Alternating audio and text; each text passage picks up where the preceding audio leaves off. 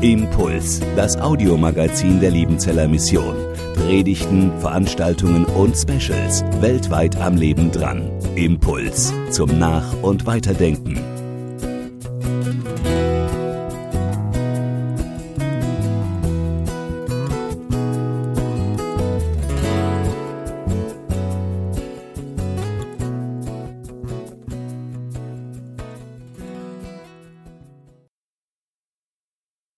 Ist schon einige Jahre her. Ich war noch Schüler und wohnte bei meinen Eltern. Da hatten wir unter dem Dach Untermieter. Auf dem obersten Balken, direkt unter dem Dachfürst, da gab es ein Taubennest. Ich fand es gar nicht so schlecht. Ich weiß nicht mehr, welche Art von Taube es war, aber die Tauben waren sehr schön anzusehen. Außerdem hatte ich besonderes Glück. Denn das Taubennest, das war genau auf der gegenüberliegenden Seite des Hauses wie mein Zimmer. Das bedeutet, dass ich von den Tauben nur ab und zu und vor allem tagsüber etwas mitbekam. Meine beiden Brüder, die hatten nicht solches Glück. Jeden Morgen tauchten die beiden schlecht gelaunt beim Frühstück auf, besonders am Wochenende, weil die Tauben nichts Besseres zu tun hatten, als von morgens Sonnenaufgang bis abends Sonnenuntergang, also im Sommer von 5 Uhr morgens bis ungefähr 22 Uhr abends zu gurren. Pausenlos. Immer war mindestens eine Taube beim Nest und gurrte. Es war nervtötend.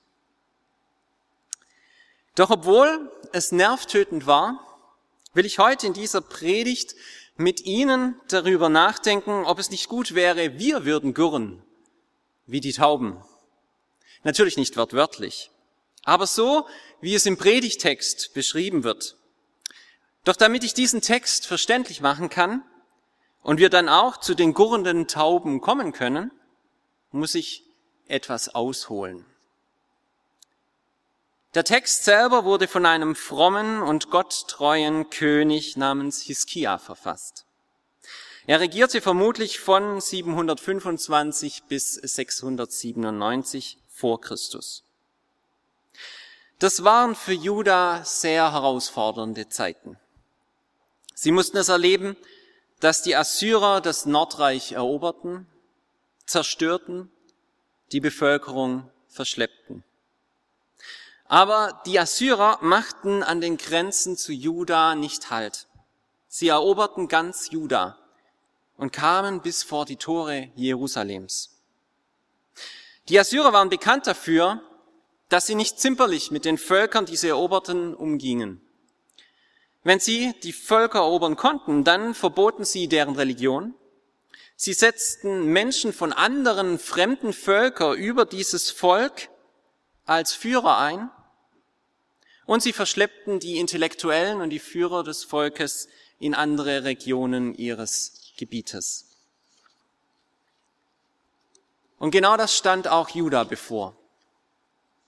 Die Assyrer sahen Juda schon als erobert an und boten Hiskia und dem Volk, das sich in Jerusalem verschanzt hatte, an, dass sie doch im Land bleiben könnten. Ein großzügiges, ein nettes Angebot. Wenn man bedenkt, dass Hiskia und seine Truppen menschlich betrachtet keine Chance mehr gegen die Assyrer hatten. Sie waren seit Wochen in Jerusalem eingesperrt und kamen gegen die Übermacht nicht an. Das Problem dabei war, dass der Bote der Assyrer, Rabschake, einen Wettstreit der Götter daraus machte. Hätte Hiskia sich ergeben, um sein Leben und das Leben des Volkes zu retten, dann hätte er zugegeben, dass die Götter der Assyrer stärker sind als der Gott Israels.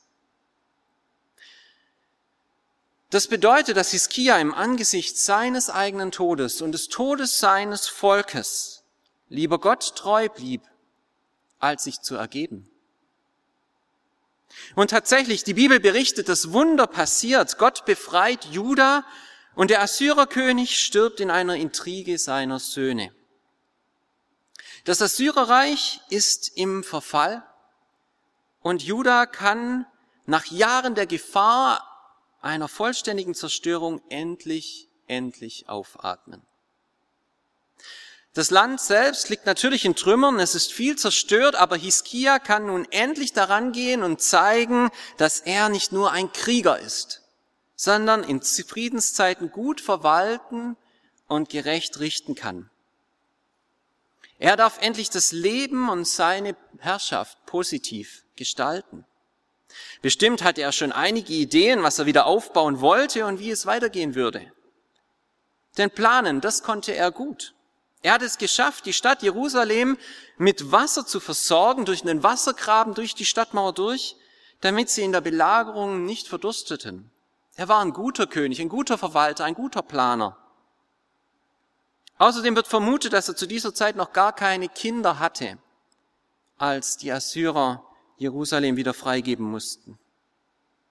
Vielleicht durfte er ja in Zeiten des Friedens endlich einen Sohn bekommen. Und in diese Situation des Aufatmens, der Hoffnung hinein, wird Hiskia plötzlich krank. Er bekommt ein Geschwür. Und Jesaja teilt ihm von Gott mit, dass er seine Angelegenheiten regeln soll, denn er würde sterben. Für Hiskia zerbricht die Hoffnung, die Welt, seine Zukunft. Er dreht sich auf seinem Bett um zur Wand und weint. Und er betet. Und tatsächlich erhört Gott sein Gebet. Jesaja kommt zurück mit der Zusage, dass er wieder gesund werden wird. Und nun hören wir, was Hiskia zu Gott zu sagen hat. In dieser Situation, als er erfährt, dass er wieder gesund werden wird. Ich lese den Predigtext aus Jesaja 38, die Verse 9 bis 20. Jesaja 38, die Verse 9 bis 20. Dies ist die Schrift Hiskias, des Königs von Juda, als er krank gewesen und von der Krankheit geheilt worden war. Ich sagte, nun muss ich zu den Toren des Totenreichs fahren in der Mitte meines Lebens. Ich bin der restlichen Lebensjahre beraubt. Ich sagte, nun werde ich den Herrn nicht mehr sehen, ja, den Herrn im Land der Lebendigen. Nun werde ich bei den Bewohnern des Totenreiches nicht mehr die Menschen schauen. Meine Zeit ist vorbei und für mir weggetan wie das Zelt eines Hirten. Ich reise mein Leben ab wie ein Weber, er bricht mich ab wie einen dünnen Faden. Vom Tag bis zur Nacht machst du mit mir ein Ende. Ich dachte, könnte ich bis zum Morgen leben, aber er zerbrach mich mit allen meinen Gebeinen wie ein Löwe. Denn vom Tag bis zur Nacht machst du mit mir ein Ende. Ich piepste wie eine Drossel und wie eine Schwalbe und gurte wie eine Taube.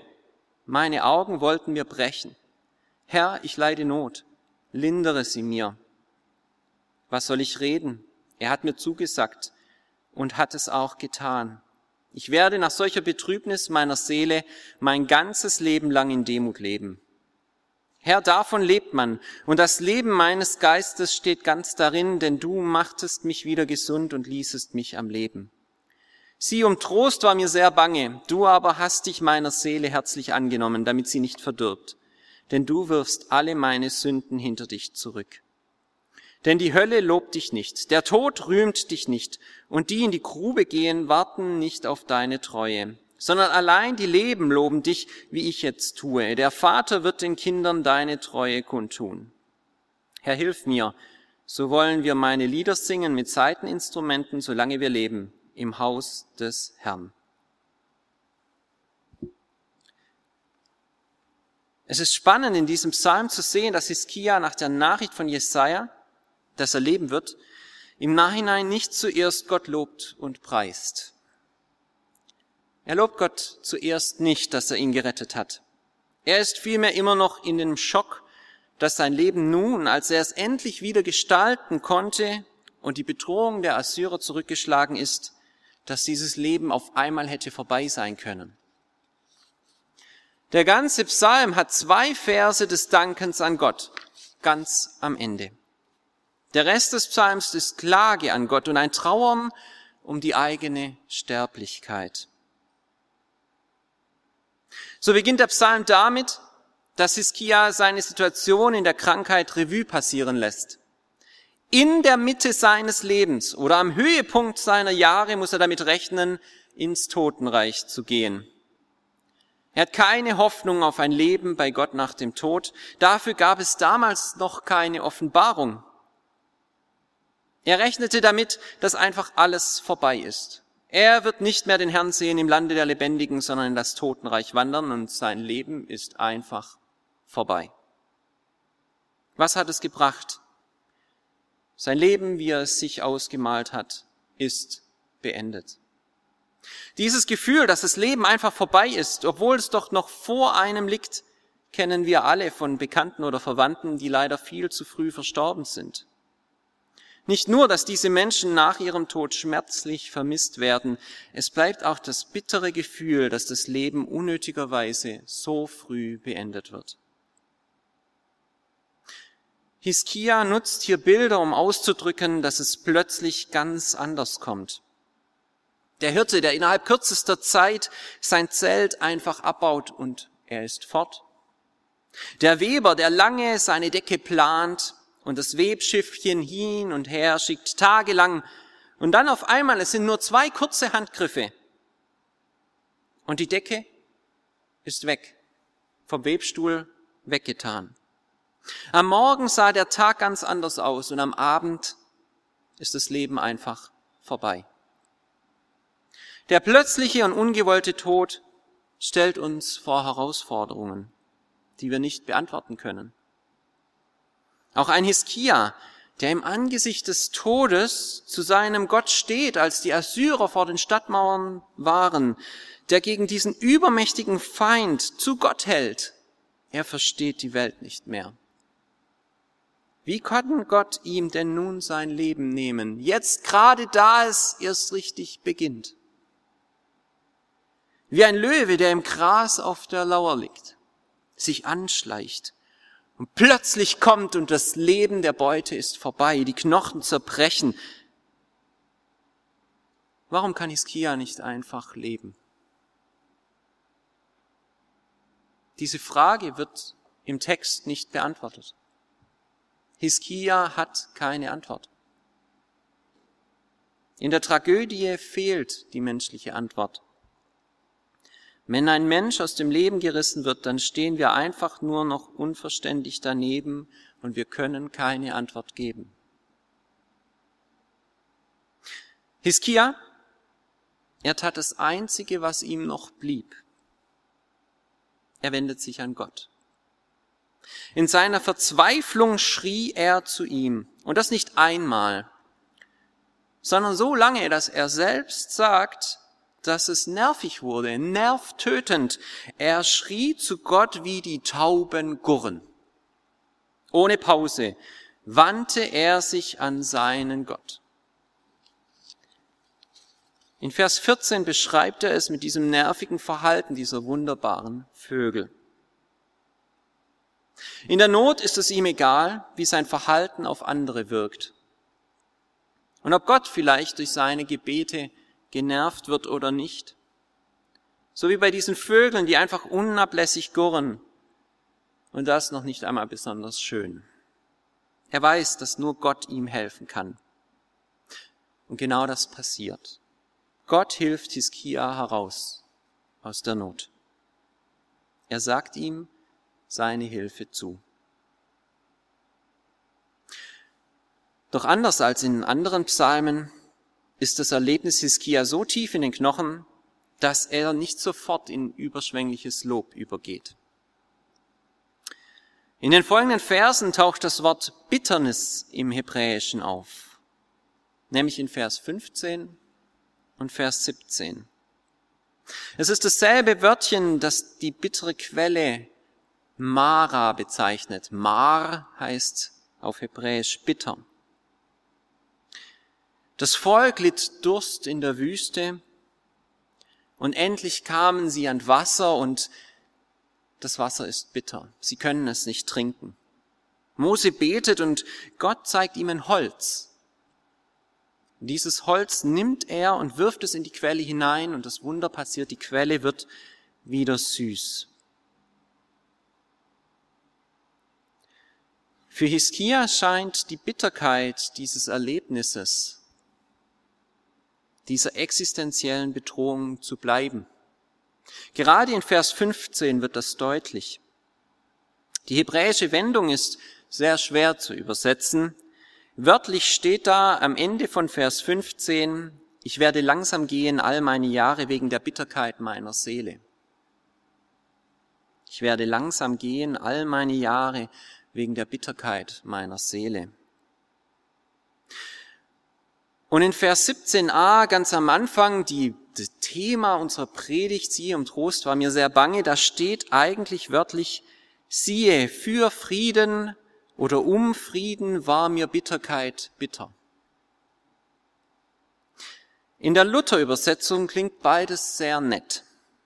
Einmal heißt es dort, bei Ich werde langsam gehen all meine Jahre wegen der Bitterkeit meiner Seele, entflohen ist all mein Schlaf bei solcher Betrübnis meiner Seele.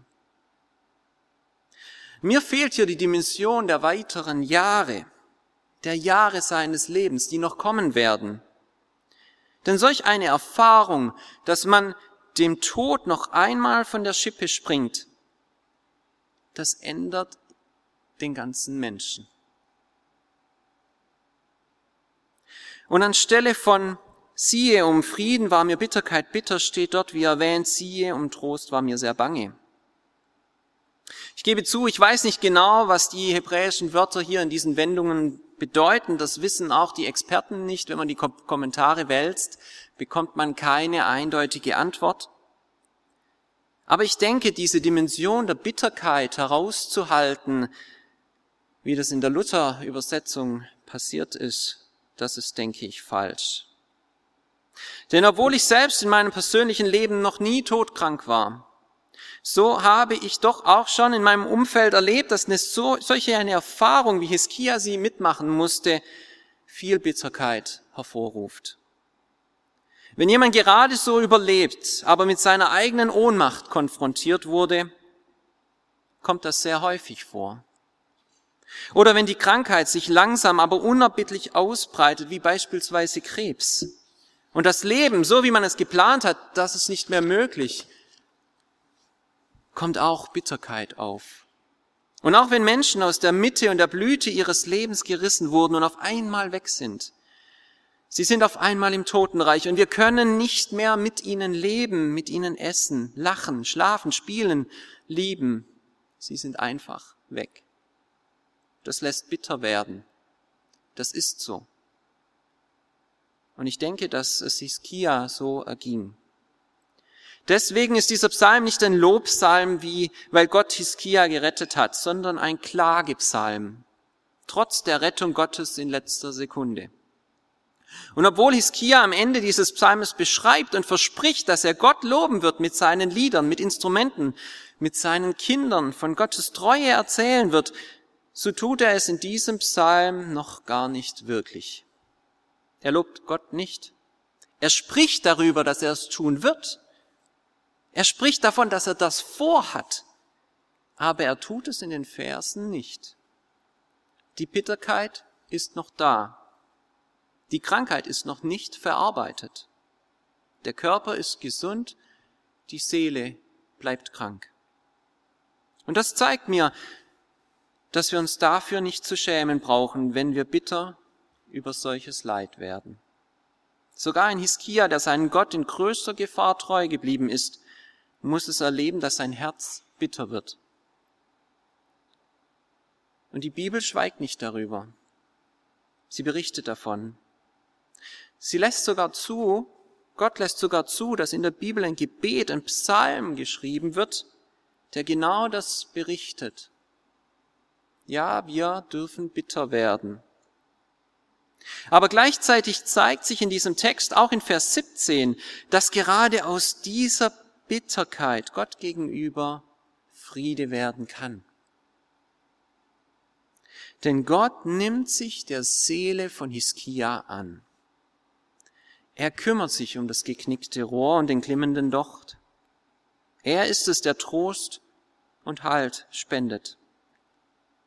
Und Hiskia macht diese Erfahrung, dass in seiner bloßen Existenz Und im Angesicht des Todes, als ihm seine Versäumnisse, was er verpassen wird, sein Versagen, das, was er noch gut zu machen hätte und alle anderen Unzulänglichkeiten, also kurz alle Sünde für Gott, dass es für Gott kein Problem ist.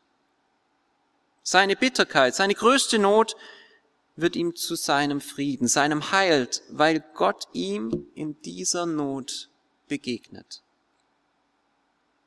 Deswegen denke ich, dass die Elberfelder Übersetzung in Vers 17a den Nagel auf den Kopf getroffen hat mit der Übersetzung, siehe, zum Heil wurde mir bitteres Leid. Zum Heil wurde mir bitteres Leid.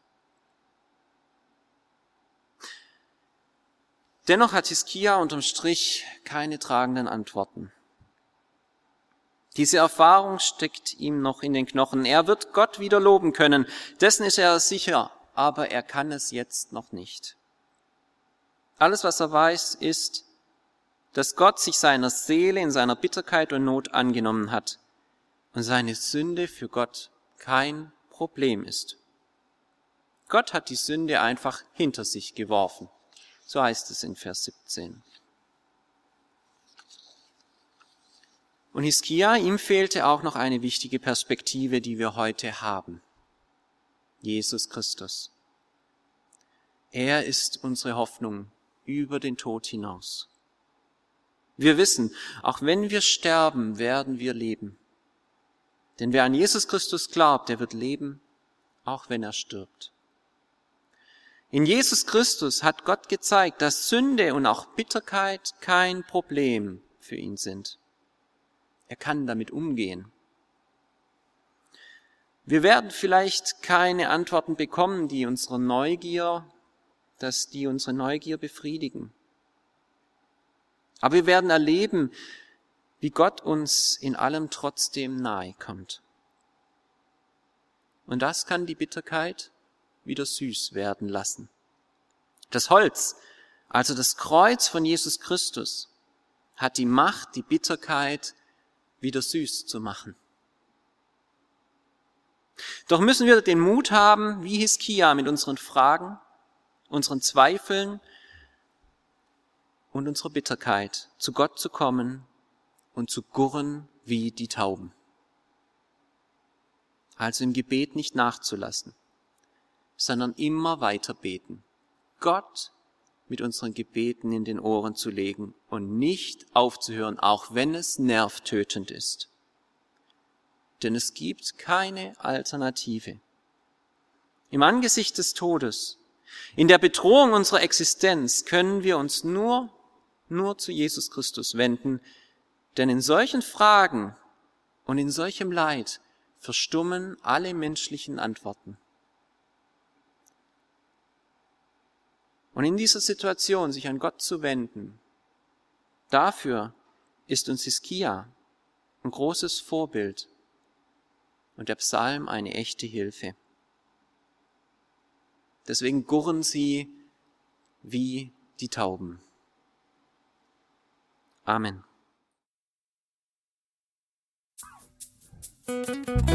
Impuls ist eine Produktion der Liebenzeller Mission. Haben Sie Fragen? Würden Sie gerne mehr wissen? Ausführliche Informationen und Kontaktadressen finden Sie im Internet unter www.liebenzell.org. Die Liebenzeller Mission produziert ebenfalls das Fernsehmagazin Weltweit am Leben dran. Informationen zur Sendung und zum Empfang gibt es unter www.weltweit-magazin.de.